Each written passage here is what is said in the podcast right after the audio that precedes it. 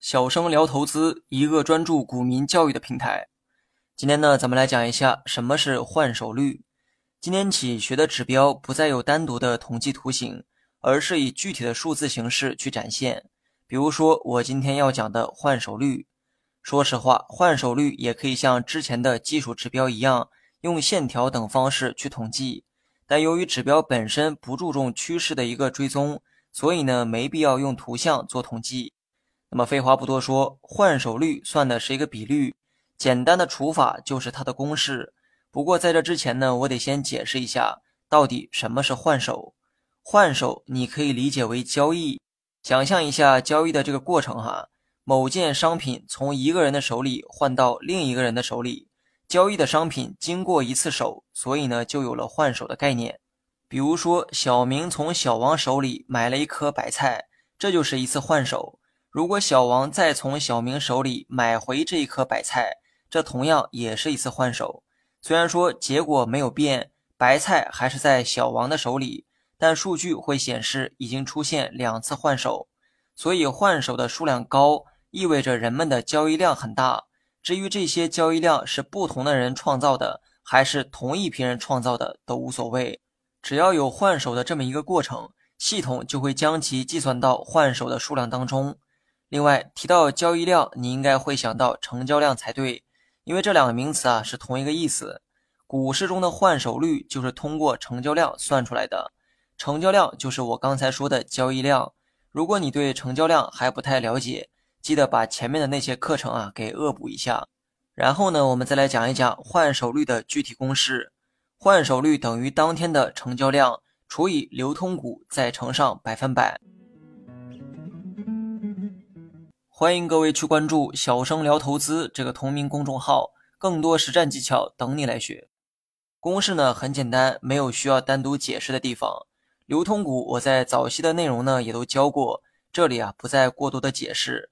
换手率其实就是一个简单的除法，也就是用某只股当天的成交数量除以该股所有的流通股数。那么举一个生活中的小例子哈，小王呢是卖萝卜的商贩。店里呢只有一百颗萝卜，这一百颗萝卜就是他今天能卖出的最大数量。那么假设小王今天卖掉了十颗萝卜，成交量就是十。然后呢算一算小王店铺今天的换手率，也就是用十除以一百乘上百分百，等于百分之十。百分之十呢就是小王店铺当天的换手率。最后呢我们用实际的股票案例啊再演算一遍。大家呢可以看一下文稿中的图片，我们呢就以深深房这只股票为例，计算一下该股二零二二年四月一号的换手率。虽然系统早就已经算好了答案，但为了帮助大家的理解哈，我们呢亲自再计算一遍。从图一可知，当天该股的成交量为二十二点八万手。这个时候我们得到了公式中的被除数，但是呢注意哈。我们需要把二十二点八万手换算成股数，一手等于一百股，最后得出两千二百八十四万股。为了接下来的单位能够统一，两千二百八十四万再给它换算一下，就换算成了零点二二八四亿。然后我们再找出该股的流通股数。那么图二显示，该股的流通股为八点九二亿股，这说明该股流通在外的所有股票数量。就是八点九二亿，然后呢套用到公式当中，也就是用当天的成交量除以流通股再乘上百分百，所以呢换手率等于零点二二八四除以八点九二乘上百分百，等于百分之二点五六，百分之二点五六就是该股当天的换手率。那么最后我们看一下文稿中的图三，箭头所指的那个位置显示该股的换手率。为百分之二点五六，说明呢我们计算的没有错误。